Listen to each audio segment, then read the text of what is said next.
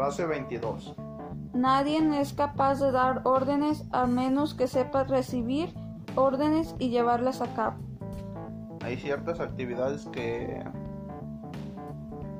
tenemos que primero realizarlas y especializarnos en ellas